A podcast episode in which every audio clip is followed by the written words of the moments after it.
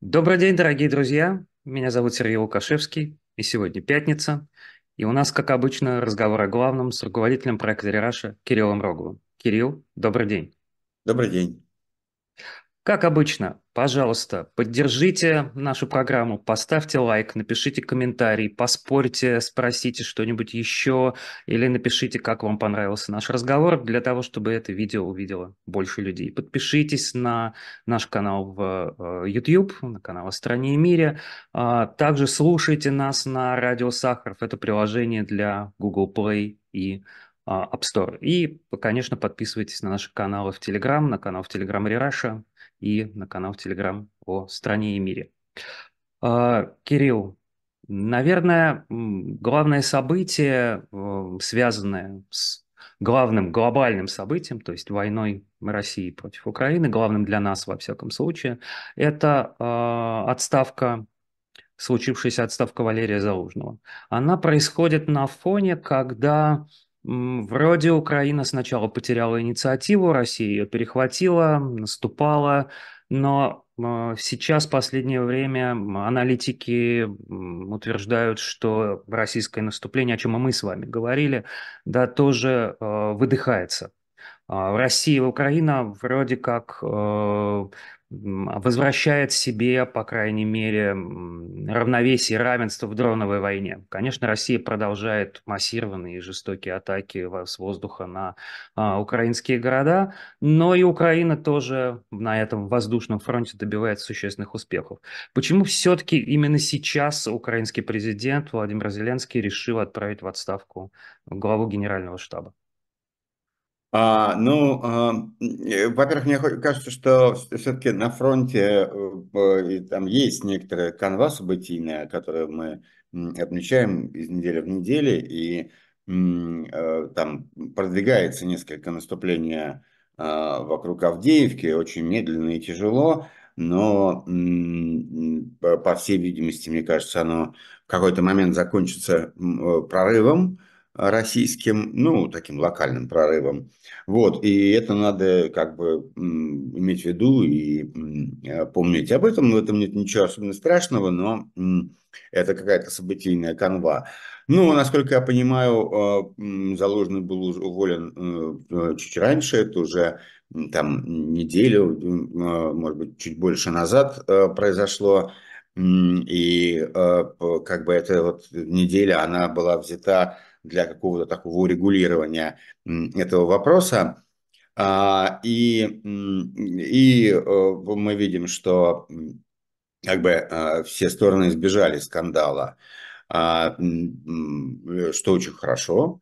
Э, в целом, как это драматическое событие в истории как бы воюющей Украины, все говорят о каком-то личном конфликте, о некотором каком-то вот такой персональной не а, а, несовместимости, нараставшей постепенно, но, конечно, за этим стоит как некоторая политическая история, и за этим стоит действительно драматические, драматические, как мне кажется, повороты в украинской такой политикой эпохи войны.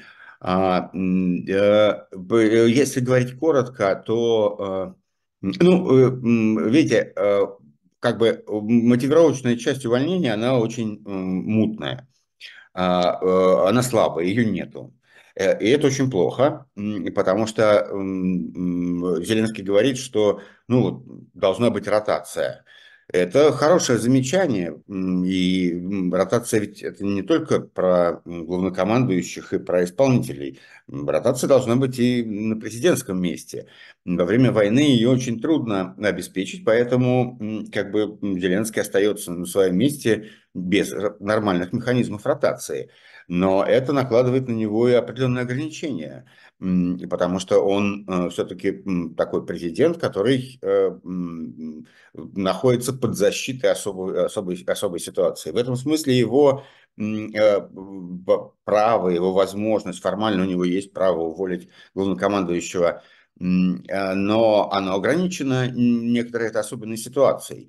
И в такой ситуации заявление о том, что в той ситуации, что Залужный очень популярный военачальник, а, а, а Зеленский президент такой с, в специфическом положении, когда нормальные механизмы обратной связи, возможности избирателей влиять на власть а, ослаблены, и это накладывает на него ограничения. И здесь нужны, если ты принимаешь такое решение, нужны какие-то очень ясные обоснования. И обоснование о том, что необходима ротация, выглядит неубедительным и лишь указывает, на, как бы подтверждает версию э, такого персонального конфликта. На самом деле это конфликт не персональный, и с моей точки зрения, если бы вот характеризовать э, то, почему и зачем э, Зеленский уволил Залужного, то наиболее верной мне представляется такая характеристика. Э, Зеленский уволил Залужного, Залужного за то, что его Зеленского легитимность а, а, и сила ослабла. А, и именно слабость Зеленского здесь проявляется и эта слабость канализирована как бы вот таким образом, и это плохо. Было бы лучше, если бы э, они э, как-то какая-то была более сложная договоренность, которая была бы ну, проявлена для публики и объяснена как, как политический процесс. А э, как э, в этой ситуации отставка Залужного может укрепить, ну я же не скажу, наверное, личную власть Зеленского, но э, политические институты? Ну, я не знаю, я, я как бы не говорил, что она может укрепить политические институты, она не очень может э, укрепить, мне кажется, политические институты, а, потому что, а, как, как, да, э, и, и должна быть в системе, систем, э, должна быть в системе некий баланс сдержек противовесов. Вот, например, в последний там, год мы видели, что есть разные взгляды Зеленского и Залужного, и есть между ними напряжение, и это напряжение нормально, и разница, разность их взглядов нормальна. И не факт, что в той ситуации, когда у нас нет выборов, и, и э, в Украине нет выборов, и э, граждане не могут высказать своего мнения об этом о противостоянии, это, это разность, это, это, это такая биполярность, это, это counterbalance такой, он нарушается в пользу одной стороны. А, и более того, там многие считают, что э, у, э, у, как бы у Зеленского нету хорошего варианта, что Сырский это не то, та фигура, которая как-то может сплотить а, а, армию и командование. И мы понимаем, что, скорее всего, сейчас в армейском командовании будут возникать как бы формироваться две партии Залужного и Сырского. И э, между ними будет некоторое напряжение. И все это не очень хорошо, но самое главное, я хочу, вот мысль моя заключается в том, что если у вас нет э, перевыборов президента, то вы должны понимать, что этот президент, он, ой, этот президент должен понимать, что он не тот президент, какой был бы, а, если бы был нормальный процесс. И что э, в терпеть, создавать как бы терпеть и, и создавать и поддерживать систему э, сдержек противовесов внутри исполнительной власти в такой ситуации нормально. А стремиться к э, некоторому абсолютному единоначалию э, это э, опасно. Опасно для самого Зеленского. А, есть, э, как бы, есть некоторый содержательный блок вопросов про, про войну, который очень широко обсуждается последние там месяцы экспертами военными, и э, в котором писал э, несколько раз Зелен, э, Залужный, Залужный как раз.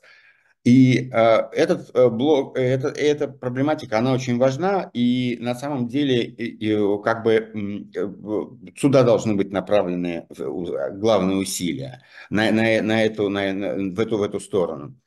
А, э, и этот блок вопросов касается того, что э, как бы этот такой концептуальный подход заключается в том, что э, как бы сейчас мы видим такую окопную войну, и уже довольно давно мы видим такую традиционную окопную войну в Украине, в которой, которая является в то же время войной на истощение, и в которой у России заведомо больше ресурсов, а, потому что у нее больше экономики, она может мобилизовать здесь ресурсы и, и больше людей, мобилизовать больше ресурсов в окопной войне, такой позиционный а, а, Украина проигрывает э, вот в этой, этой войне на истощение. Однако, э, как бы этому можно противопоставить а, войну, превратив эту окопную войну в войну технологических э, и тактических инноваций. И здесь такой яркий пример, который мы тоже уже упоминали, это российский Черноморский флот, который был буквально выведен из строя Украиной очень дешевыми средствами. Просто были найдены некоторые средства, против которых у, Укра... у России нет защиты у российского флота, и пришлось просто флот вывести из войны и отправить на вечную стоянку э, вдалеке от Крыма. А, а, и, что вот именно эта, эта модель, такие, такие а, прорывные тактические и технологические вещи нужно искать и активно развивать. И в этом случае может сложиться ситуация, когда, как получилось с флотом, когда ресурсная преимущество России, в общем, окажется, что ничего не стоит. Да? И мы уже об этом говорили, но это остается центральной такой, а, центральной идеей, и это, э, это некоторая новая идея про войну и некоторая новая сфера деятельности, а, некоторая новая стратегия. А, э, ну, э, как, как бы насколько Сырский больше подходит для такого преобразования войны чем Залужный. У нас нет надежных данных, и, по, по крайней мере, у нас нет таких особых каких-то указаний на то, что это так. Ну, а так мы посмотрим, э, но это важнее, чем, чем, а, а, чем что бы то ни было иное. Э, и очень будет плохо, если дальнейшее развитие событий будет подчинено идее а, оправдание или легитимация а, принятого решения, этой замены, да, что она будет не, окажется не очень эффективной, например, а э, э, Зеленскому придется тратить свой политический капитал на то, чтобы ее оправдывать и доказывать, что она была правомерной и а, правильной. Это, это будет очень плохое развитие событий. Э, и еще раз вернусь к мысли, что главная проблема – которую э, придется решать, это проблему политического капитала и легитимности и лидерства самого Зеленского. Э, здесь есть э, вещи, которые это все это ослабляют, э, это ослабляется его как бы политический капитал, его лидерство и в глазах Запада, и внутри Украины и а, ему нужно найти правильное средство, чтобы а, это, пытаться это преодолеть, приостановить процесс, и а, отставка Залужного не факт, что является правильным средством для этого.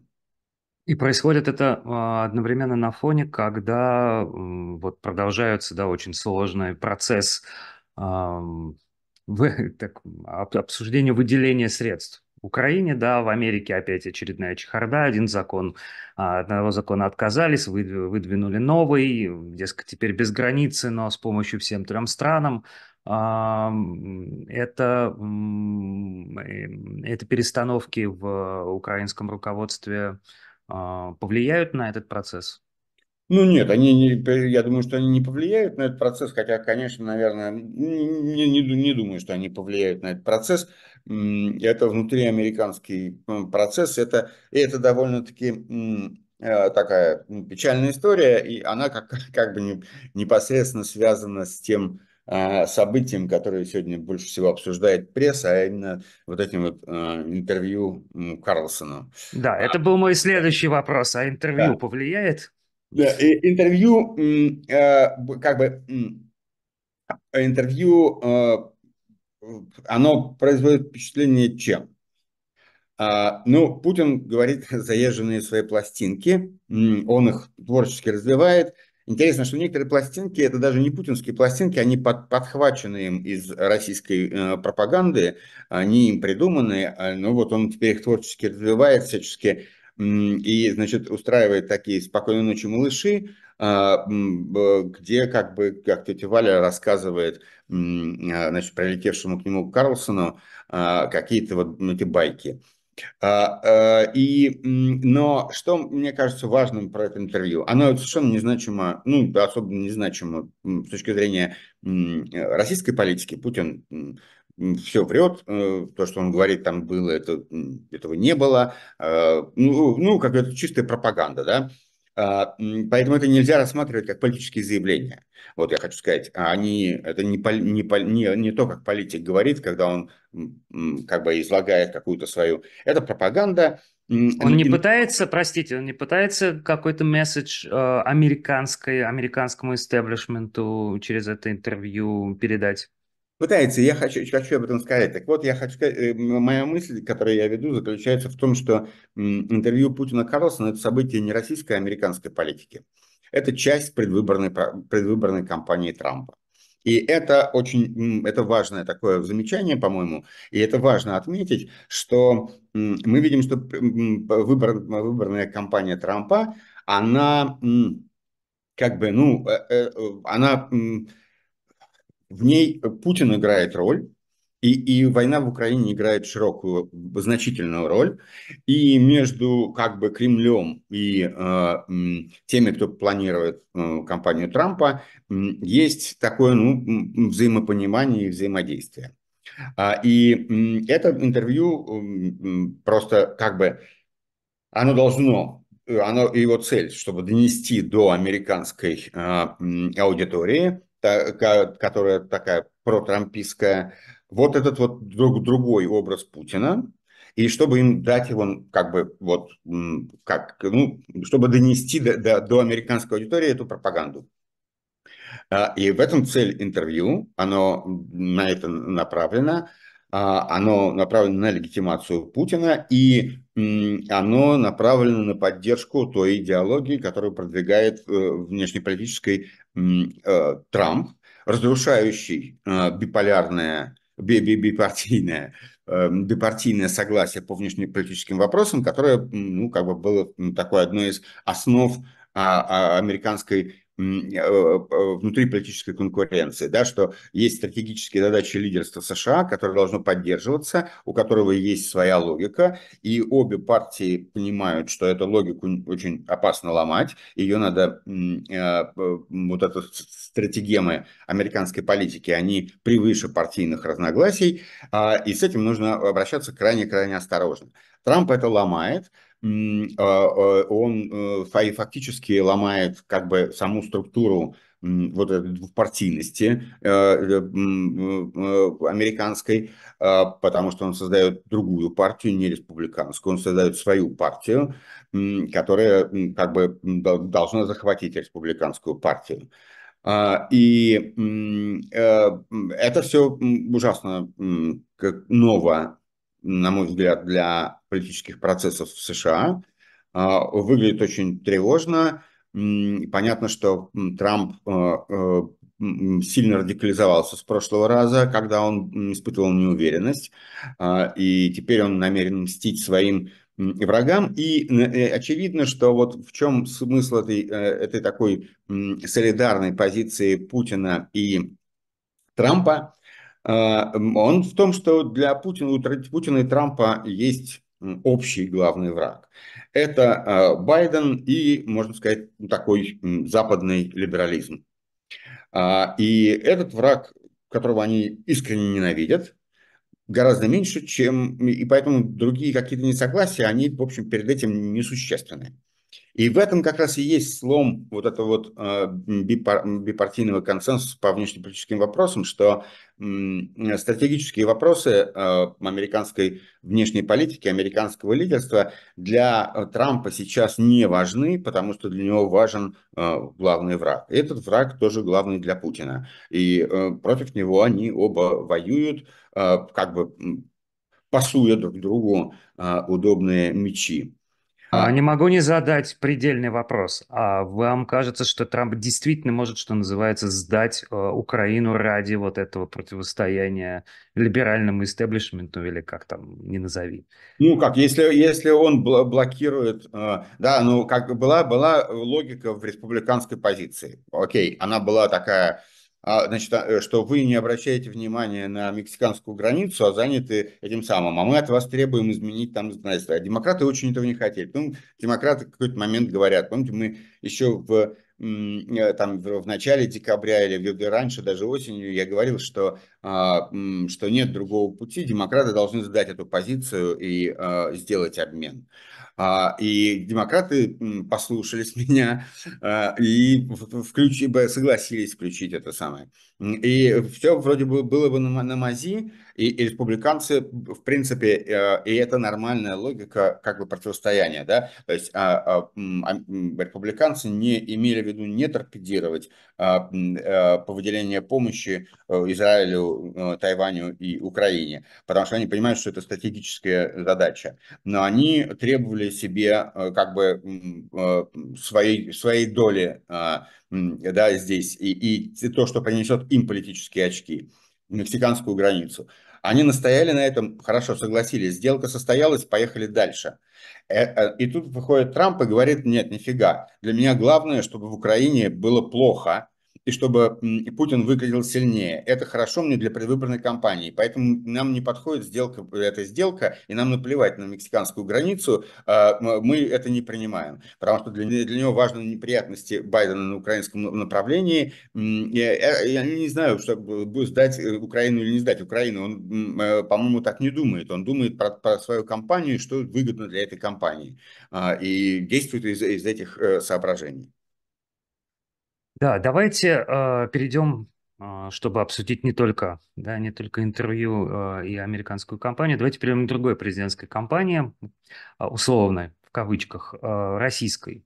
Ну вот Надеждина действительно не э, допустили до выборов. Нашли у него слишком много якобы неправильных подписей. В общем, это можно было предсказать. А, сюжет, как кажется, закончился да, какие мы можем подвести итоги? Ну, итоги как бы достаточно очевидны, что, скорее всего, было это со стороны, это со стороны Кремля, было такое тестирование, э, и как бы его предельная, предельная этого тестирования задача была в том, чтобы ничего не произошло, и был слабый сбор подписей, и можно было бы потом сказать, что, ну, видите, не собрали, не собрали. Э, это была как бы задумка, а, а, она не реализовалась, а, и э, как все, все как бы прошло э, хорошо, как, то есть такой организационный механизм сработал. Да? Он сработал в том, что все оппозиционеры, находящиеся за рубежом, увидев э, некоторое движение снизу, они все его поддержали, и э, никакого раскола по этому поводу не возникло, что, может быть, тоже было одной из э, мыслей этого этого тестирования, а, стало ясно, что Надеждин набирает больше, чем все остальные альтернативные кандидаты вместе взятые, и что этого допустить нельзя. А, стало ясно, что э, как бы а, вот э, этот, этот легис, легитимный, легитимный антивоенный дискурс, он, он как бы он живет, он может выстроиться и может быть услышан, он может Э, такую свою, э, ну, у него есть потенциал. А, и, э, кстати, вот там многие возмущались этим интервью Надеждина, где он говорит про там, что, ну, про, про варианты завершения войны, что он говорит о, о гарантиях, о, о, об обеспечении, о, о там, референдумах. Э, и все это достаточно логично. Это то, что э, происходит в такой в толще обыватель, в обывательской э, толще российской, И вот мы с Еленой Коневой в опубликованном в Рераша в таком обзоре социологическом писали об этом, о том, что непонятно, как закончить войну, и это на самом деле нервирует э, э, российского обывателя, ему не хочется, чтобы эта война была, ему не нужна Украина, и он считает, что надо это скорее закончить, но как это закончить, это непонятно, да, вот, вот встать и уйти, а, а что будет потом, а как, э, ну, в общем, это, и, а как это внутри будет, не будет, э, это такая тревожная, тревожная зона, и она не позволяет увеличиваться тем, кто а, как бы выступает за немедленное окончание войны, то есть, как бы, ну, с одной стороны, люди не несут особых издержек, не чувствуют особых издержек войны на данном этапе, а с другой стороны, они не понимают, как это будет, если вот встать и уйти, чтобы ее закончить. И Надежда обращается к ним и посылает им некоторые а, а, адресует некоторый месседж. Еще, что я хотел бы отметить как бы в аранжировке вот этого эпизода, его окончании, что Надеждин, э, что, видимо, было частью его договоренностей с Кремлем, когда ему как, как позволили это тестирование, мы понимаем, что Надеждин и Кириенко люди, которые очень много давно знают друг друга и много работали в прошлом месте в СПС, поэтому мы вполне можем предполагать, что э, все это происходило в частности, все это стало возможным, в частности, в силу этой, этой связи. И я не хочу, понимаете, э, такой какой-то ну, детский сад разводить, что вот там договорняк, не договорняк. Ну, в политике очень много договорняка, просто никто никогда не знает, куда это вырулит. Вот, э, и это было бы вряд ли возможно все, если бы там Надеждин не, не имел никаких, не давал никаких гарантий, э, что он устроит какую-то бучу и бунт, и, и, а есть это взаимопонимание между ним и Кириенко. И тогда Кремль его выпускает протестировать вот, вот, вот такое развитие событий. Тест оказался удачным для России, неудачным для Кремля. Но это не страшно, они его... О чем я говорю? О том, что в своих там последних словах перед, расстрел... перед расстрелом в Центральном Надеждин не подвергает сомнению избирательную систему а, и не говорит, что а, а, что Памфилова это наглая лгунья, врушка и а, совершающая подлоги, что прав, было совершеннейшей правдой, а, там уважительно говорит, вот когда он как бы он не подвергает легитимность выборов а, а, а, сомнению. И ну, это показывает себя системным политиком, в общем. Да, это, ну, это часть, часть некоторой договоренности, э, что вот, вот то, что можно, то, то можно. Это, э, этого не, не, не не, стоит бояться, это, это политика, и в ней э, происходят всякие вещи такие, такого рода. Вот. Но для Кремля, мне кажется, этот тест показывает, э, что репрессии надо продолжать, потому что потенциал у э, альтернативной позиции довольно сильный. Ну, знаете, я, я, я не, не, не очень бы преувеличивал это. А, э, то есть репрессии это точно надо продолжать, это э, двух мнений быть не может. Если, если бы репрессии сейчас вдруг кто-то остановил, то это привело бы к волнообразному совершенно такому процессу, сноубол, да, такой, в котором военная, провоенная позиция бы сжалась и э, такое презрительное и Э, негативное отношение к войне э, стало бы ну, доминирующей э, темой. А, только репрессии от этого, от этого удерживают. Вот, так что без репрессий никуда, а, но, но все-таки пока давайте не преувеличивать масштаб того как бы социального явления, с которым мы столкнулись. Ну, 200 тысяч подписей, да, собрано за там короткое достаточно время. А, это хороший организационный результат для страны, которая находится в, в а, том положении, в котором она находится, репрессии и войны. А, но это не, э, не аваланш, не, не, не какой-то вот прям взрыв, да, а, и э, он легко контролируется, потому что у людей нет возможности защитить свою позицию, и когда, как, как бы, да, мы должны понимать, что вот этот, э, когда людям открыли дверь, а, и про, про, про это, поэтому мы должны говорить про вот историю про, про некоторую, ну, э, такую включенность, системную включенность Надежды, да, ему как бы разрешили туда выйти, и вот для людей приоткрыли дверь. О, и люди видят дверь, которую власти вроде приоткрыли, и они туда устремляются. Но когда власти захлопывают эту дверь, э, люди останавливаются и возвращаются. В этом смысле это, это, у этого ограниченный потенциал на данном этапе. Э, это не, не такой, не бунт, и не, э, и не мощная эмоция. Это, это готовность проявить себя, когда проявить свое, свое задавленное реальное э, мнение, когда для него открывается щель, окно или что-то такое. Вот. Не, мне а кажется, мне-то кажется, что как раз самое главное это не сам сбор подписей, а просто то, что Надеждина, что любая точка кристаллизации, даже в виде Надеждина, сразу вызывает вот этот поток э, концентрации да? вокруг него. А я имею в виду даже опросы в большей степени, чем, э, чем сбор подписей. Там до 10% за, за пару недель а, от политика, который не пользовался последние 10 лет э, как минимум какой-то существенной популярностью. И тут мы видим, что в любую точку кристаллизации. Да, вот точку кристаллизации убрали, люди опять разошлись, понятно. Но как только она есть, э, этот процесс возникает, поэтому да, все надо, все надо подавлять, любые точки да, роста да. выпалывать. В, этом смысле верно, хотя 10% они быстро мобилизовались, мы знаем, что это 10%, а, тут есть а, как бы таких, ну, очень а, последовательных, стойких ну, в границах каких-то, чтобы не сразу идти в тюрьму, стойких, а, политизированных, включенных противников войны, их 10% там точно есть, мы по всем этим знаем. То есть вопрос, насколько вот дальше, там, там дальше более слабые группы начинаются, ну, как, которые еще меньше а, активны. То есть нам, нам интересно, вот когда там за 20% что там происходит. А 10% это, это наши 10%, мы их знаем, можно сказать, э, э, в лицо.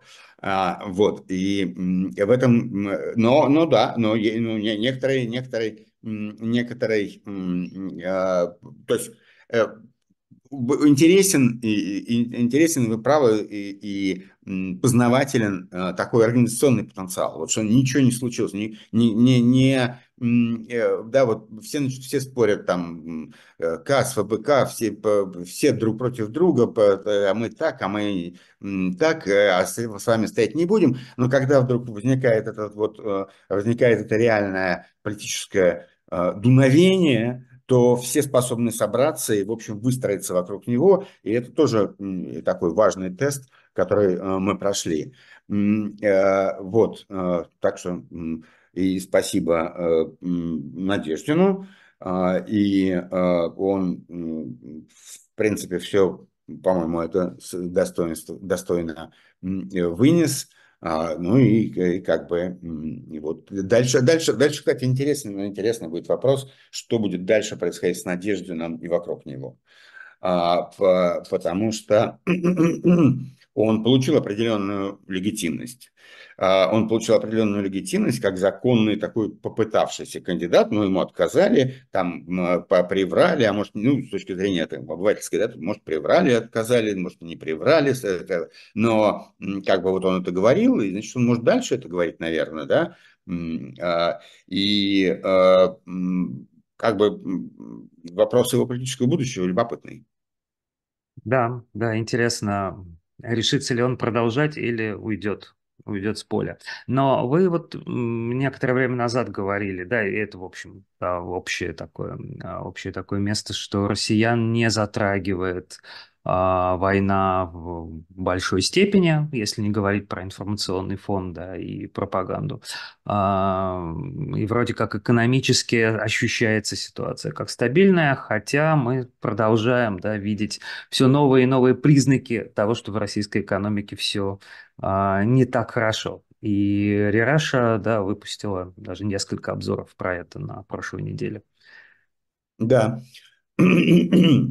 Но я, я во-первых, хотел сказать, что вот э, война не затрагивает э, как бы россиян. Я здесь э, хотел такой акцент сделать, что, по моему мнению, а, а, издержки низкие, да, то есть нету издержек особых, сильных, значительных для россиян. При этом я не, не совсем согласен, не совсем соглашаюсь с такой распространенной точкой зрения, клише, что вот э, россияне в основном выстро... как бы живут в параллельном мире и вообще как будто войны не слышат и не существует для них война. Это не совсем так, потому что, как мне представляется, для такого медианного российского избирателя и обывателя война – это большая заноза, которая сидит все время в нем, и которую он, э, он недоволен ей, это его мучает изнутри, а, но он не знает, что с этим делать, он не знает, какой выход, и поэтому он делает вид, что как бы этого нет, потому что, ну... Но это... сейчас же, сейчас же в вопросах э, первое, что должен сделать будущий президент, чтобы хотели от него, да, закончить войну. Ну да, это Установить там, мир. Там, там четверть примерно так говорит, Э, закончить войну. А, но опять-таки эта четверть, мы в ней уверены, что вот в, том, в той части российского населения, которая попадает в вопросы, а, а я считаю, что это не сдвинутый, э, сдвинутая выборка, а, в этой части 25% а, э, антивоен, вот, антивоенно настроенных, но не... Это, это люди, которые, вот по нашей классификации, это люди, которые, э, они настроены против войны, но они не готовы к конфронтации с режимом. Они не готовы быть вот, вот э, диссидентами и, э, и борцами. И поэтому они как бы... Но, но они э, твердо выступают за то, чтобы, скорее всего, закончилось, это все не нужно. Не нужно. Там 25% таких точно есть. И по всем как бы нашим сегментациям это видно, что они есть. А.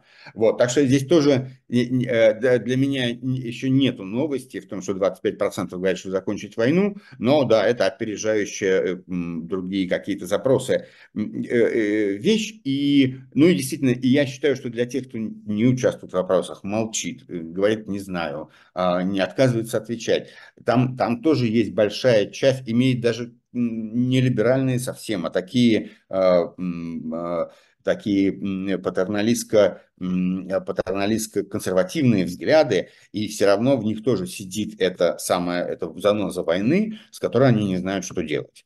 А, вот. Но вернемся к экономике. А, э, к экономике а, и э, мы начали эту тему, по-моему, в прошлый раз про такую вторую войну, войну, волну санкций, и мы видим, что она нарастает. Вторую санкционную волну, волну да, это не, не то, что новые санкции какие-то, а это некоторая вторая волна а, развития санкционного процесса, и мы видим, что а, э, вот директива АФАК, значит, э, Минфина США, она создает такой мощный эффект побочного действия. А э, дело заключается в том, что согласно там, этой директиве выяснилось, что очень трудно, когда нелегальные какие-то поставки в Россию, а, поставки, касающиеся военных технологий, а, э, очень трудно преследовать поставщиков, потому что поставщики, они э, меняются, создаются там прокладки, какие-то фиктивные фирмы, и очень трудно их всех э, банить и как-то санкционировать, и бессмысленно, потому что можно новую завести а, а эта, значит, э, директива, она э, исходит из логики ковровой бомбардировки и позволяет накладывать санкции на всех участников транзакции. То есть вот банк через него, через счет проводится это самое, э, какая-то фирма-прокладка, и попадает не прокладка под санкции, а банк. И это уже серьезно, и более того, Э, это создает э, такую ситуацию высокой неопределенности, а, э, размытости, а, что возникает этот эффект, а, который уже известен был в санкционных историях. Так, так было в 2015 году, когда ввели санкции против российского финансового сектора, и тогда на, первый, на первых порах это просто остановило расчеты э, и было большим таким шоком. А сейчас мы видим, что эффект перелива, вот этот вот эффект, побочный эффект, он тоже очень значительный, потому что и турецкие, и китайские банки, они предпочитают а, останавливать расчеты с россиянами, причем сначала они значит, пытаются э, останавливать расчеты с россиянами, которые э, те сделки, которые могут быть как бы связаны с санкционной а, с э, санкционными поставками, с поставками санкционных товаров, а потом они понимают, что, в общем, надо все закрывать, потому что хрен поймешь, где эта граница проходит, э, и а, возникает такая, возникает кризис, и там вот сегодня э, написал, что там какая-то неделька бизнеса у РСПП была, и что они там обсуждают эту проблему все а, потому что это некоторый шок. А, это шок, а, и налаженные каналы, через которые много всего шло, и вот они, значит, оказались под ударом, пока под таким ковровым ударом. А, каналы транзакций, имеется в виду, речь идет о финансовом секторе, о китайских и, и турецких банках. Вот, банк новый не создашь вместо старого. А, и э, здесь еще любопытно, надо отметить, что вот как бы за, за этой логикой следить, что, видите, как-то, когда страны так называемого глобального юга не присоединились к санкциям западным, то возникло ощущение, что мир раскалывается на две части, и что, значит, вот здесь будет, здесь будет мир санкций, а здесь будет мир, э, устроенный по другим законам, и, но мы видим все больше и больше, и мы не раз про это писали, что это не так. Это не так. И на самом деле а, в, на глобальном юге наиболее выигрышной позицией является та позиция, когда ты не подписываешься под санкциями, но также не, э, э, не портишь себе отношения с развитым миром, с вот теми санкционной коалицией, и ты можешь играть вот на, на двух столах. И все стремятся к этой занять эту позицию. И как, но когда возникает выбор, что вот э, все там на том столе, э, который вот э, российский, там играть нельзя, то они как бы это сдают, потому что им, им не важно, и как бы тебе не имеет смысла ссориться с м, контрагентами американскими и западными, чтобы поддержать Россию. Не в этом цель. Заработать на России нормально, но, но, но с ней, то, тот рынок важнее все равно, и он центральный, и ты от, от него оторваться не можешь. В первую очередь не можешь от него оторваться. Если там не замечают, по-тихому надо вот перекачивать туда-сюда. Но это не значит, что угроза, э, прямая угроза санкций тебя заставит с гордо поднятой головой наплевать на них и продолжать торговать с Россией. Торговать с Россией – это не главная выгода, это вторичная выгода. Вот. И это э, нужно отметить, и на этом будет строиться такая стратегия сжатия кольца, и а, поэтому мнение о том, что санкции не работают и все позади, оно, видимо, глубоко ошибочно. Ну и второе, тоже то, что мы а, обсуждали на прошлой неделе, это э, на нефтяном рынке ухудшение, которое, э, вот два этих фактора, они создают новую волну. И это третье, о чем я хотел сказать. Вообще, а, э, надо сказать, что у меня, как всякий раз я, многие коллеги там, и которые следят за э, российской экономикой, они иногда говорят, вот видите, вот там все сопротивляется, там живет как-то, вот бизнес действует, он очень витален, он показал это, он э, вот и то налаживает, и то, и такие у них, такие стратегии впереди они видят, и вот здесь вот очень все деятельные. Вот, и мне всегда, хочу сказать, Господи, ну это же очень плохо. Это очень плохо. Понимаете, это такое, это путь э, к, к, э, в катастрофу, потому что э, если бы возникла кризисная ситуация, и она бы потребовала изменения, да, вот, ну, ну, Россия не может нормально развиваться, ни одна экономика не может в той ситуации с точки зрения вот санкционного поля, которое есть. И Россия в этом обречена на, на катастрофу а, по многим причинам. И она и каждый день она увеличивает, подготавливает эту катастрофу. Ну, вот очень просто. Видите, а, там, что происходит, оставим на, на нефтяной рынок, а, нефть. Что происходит дальше? Мы видим, что все более действенным становится ограничение против российского другого экспорта. Оружие, алмазы, металлы там все сокращается, и российская экспортная ниша сокращается во всех этих рынках, на мировом рынке, да, доля мы теряем ее. И более того, как э, она сначала сокращается, это вызывает ну, нестабильность на рынке, потому что, да, вдруг исчезло вот, ну, некоторое предложение, поднялись цены там, а потом э, возникает ситуация, когда приходят игроки, которые замещают Россию на этих рынках. И э, в результате мы целенаправленно движемся к ситуации, когда наш экспорт будет сводиться только к тем товарам, которые еще не замещены. Последним будет, видимо, нефть.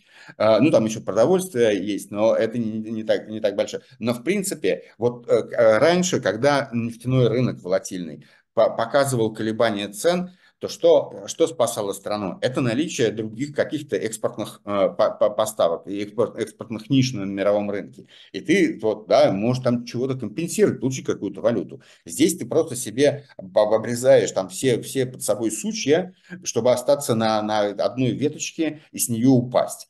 И это как бы единственное, это, и это я не говорю, что еще к тому же ты полностью зависишь от Китая в экономическом отношении. Экономический э, суверенитет утерял. У нас сегодня а, э, как бы Россия держится на юане, она, она привязана к юаню и, и она привязана к нему э, как, как собачка на веревочке, и это будет только ухудшаться. И все это, если бы российский бизнес не делал ничего, чтобы э, преодолеть трудную ситуацию, которая сложилась, и все бы рухнуло, это было бы лучше, потому что от, оттуда можно было бы стартовать и искать какую-то ну, ну, другую стратегию. А эта стратегия, вы можете быстрее бежать э, в никуда, медленнее бежать, ползти в никуда, очень энергично энергично двигаться в никуда, но вы двигаетесь никуда в любом случае. И это мы движемся все-таки и все-таки. Мы движемся к катастрофе или к стагнации, или к деградации Нет, медленной. Ведь разные да. могут быть вот эти варианты. И катастрофа, с одной стороны, страшно, а но с другой стороны, когда действительно разом больно шмякнешься, то можно потом встать и начать что-то делать новое. А да, а вот в этой деградации, а вот в этой деградации ты погружаешься как в болото, и в нем можешь вот так и сидеть, как Северная Корея. Э, да, и ты, да, абсолютно, и это, и это, это хуже, чем, а, чем кризис. Да? Кризис – это спасительная вещь. А, и, и мы, э, так и у нас доклад вот был по экономически еще в конце 2022 года, он назывался «Хуже, чем кризис», потому что кризис – это спасительная вещь. Кризис позволяет вскрыть дисбалансы и то, что мешает, и найти это, и отбросить.